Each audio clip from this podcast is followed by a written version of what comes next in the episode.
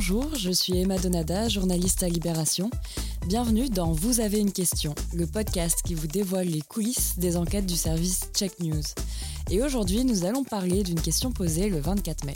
Est-ce que le taux de létalité du Covid-19 est passé de 3,5% à 0,5% Ce lundi, en visioconférence de rédaction, l'équipe fait le tour des questions posées depuis le site de Libération ou sur les réseaux sociaux. Et plus de deux mois après le début de l'épidémie, les questions qui nous arrivent portent encore en grande majorité sur la crise sanitaire liée au Covid-19. Sur Twitter, il y a quelqu'un qui nous saisit sur un plateau, sur LCI, ou chez Pujadas, où en gros ils disent... Euh, ça part sur le mode on s'affolait beaucoup pour le virus, mais en fait, c'est pas si grave. Et euh, notamment, il parle de la létalité qui, était de 3,5 au début et qui est passée à 0,5 selon Pasteur. Le passage en question est tiré d'une émission de LCI du 27 avril. Près d'un mois plus tard, l'extrait est publié sur YouTube avec un titre plutôt alarmant Coronavirus, tout était faux, panique à bord du vaisseau Média Mensonge. Et cette vidéo fait le buzz puisqu'au moment où nous enregistrons cet épisode, elle comptabilise plus de 860 000 vues. Alors vous avez listé quelques-unes de ces certitudes d'hier qui n'en sont plus aujourd'hui.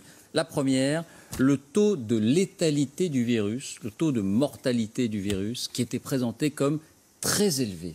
Il y a encore un mois, l'OMS estimait à 3,5% le taux de létalité du virus, c'est-à-dire le taux de personnes contaminées qui vont en mourir. Mais aujourd'hui, au vu des dernières études, l'estimation n'a plus rien à voir. D'après l'Institut Pasteur, ce taux ne serait en réalité que de 0,53% et ça change beaucoup de choses. Le taux de létalité, c'est donc la proportion de personnes qui meurent de la maladie parmi les gens contaminés. Cet indicateur permet donc d'estimer la dangerosité du virus. Et Fabien Lebouc et Pauline Mougot, en charge du sujet, essaient de comprendre pourquoi le chiffre de l'OMS est si différent de celui de l'Institut Pasteur. Je me demande si chaque étude prend pas une définition un peu différente du taux de létalité. Il n'y a pas moyen qu'il y ait une différence en fait entre les deux. Si, si, c'est possible. Sur l'OMS, ils comptent vraiment le nombre de morts par rapport au nombre de cas enregistrés, de cas référencés de la, maladie. Alors que par contre, sur Pasteur, là, ils sont très clairs, ils disent vraiment qu'ils sont sur le, ce qu'on appelle l'IFR, donc en fait le, taux de létalité réel, c'est-à-dire le nombre de, personnes mortes sur l'ensemble des personnes qui ont eu la maladie. Donc le premier, c'est tu prends juste le nombre de morts par rapport au nombre de gens que tu as détectés, donc qui ont été testés en gros. Ouais, et le deuxième, tu prends tout le monde, euh, même les asymptomatiques et euh, tous ceux qui ont, pu, euh, qui ont pu avoir le Covid. Mais il faut peut-être, est-ce qu'on est vraiment sûr que Pasteur, ils ont pris ça et que l'OMS a pris l'autre? Il faut peut-être vérifier. Du coup, je vais, appeler, je vais appeler les chercheurs de Pasteur en leur demandant bah, si, si on peut comparer les deux et pourquoi est-ce qu'on passe de 3,5 à 0,5 Est-ce que la comparaison tient? Ouais, grave, je pense que c'est mieux de le confirmer avec, avec eux. En plus, l'OMS, ils sont difficiles à joindre parfois, donc peut-être que Pasteur y répondront. Ok, parfait. Nos journalistes ont donc identifié l'erreur qui permet d'expliquer pourquoi la journaliste de LCI donne deux chiffres totalement différents. Elle aurait comparé deux taux de létalité qui ne sont pas calculés de la même manière.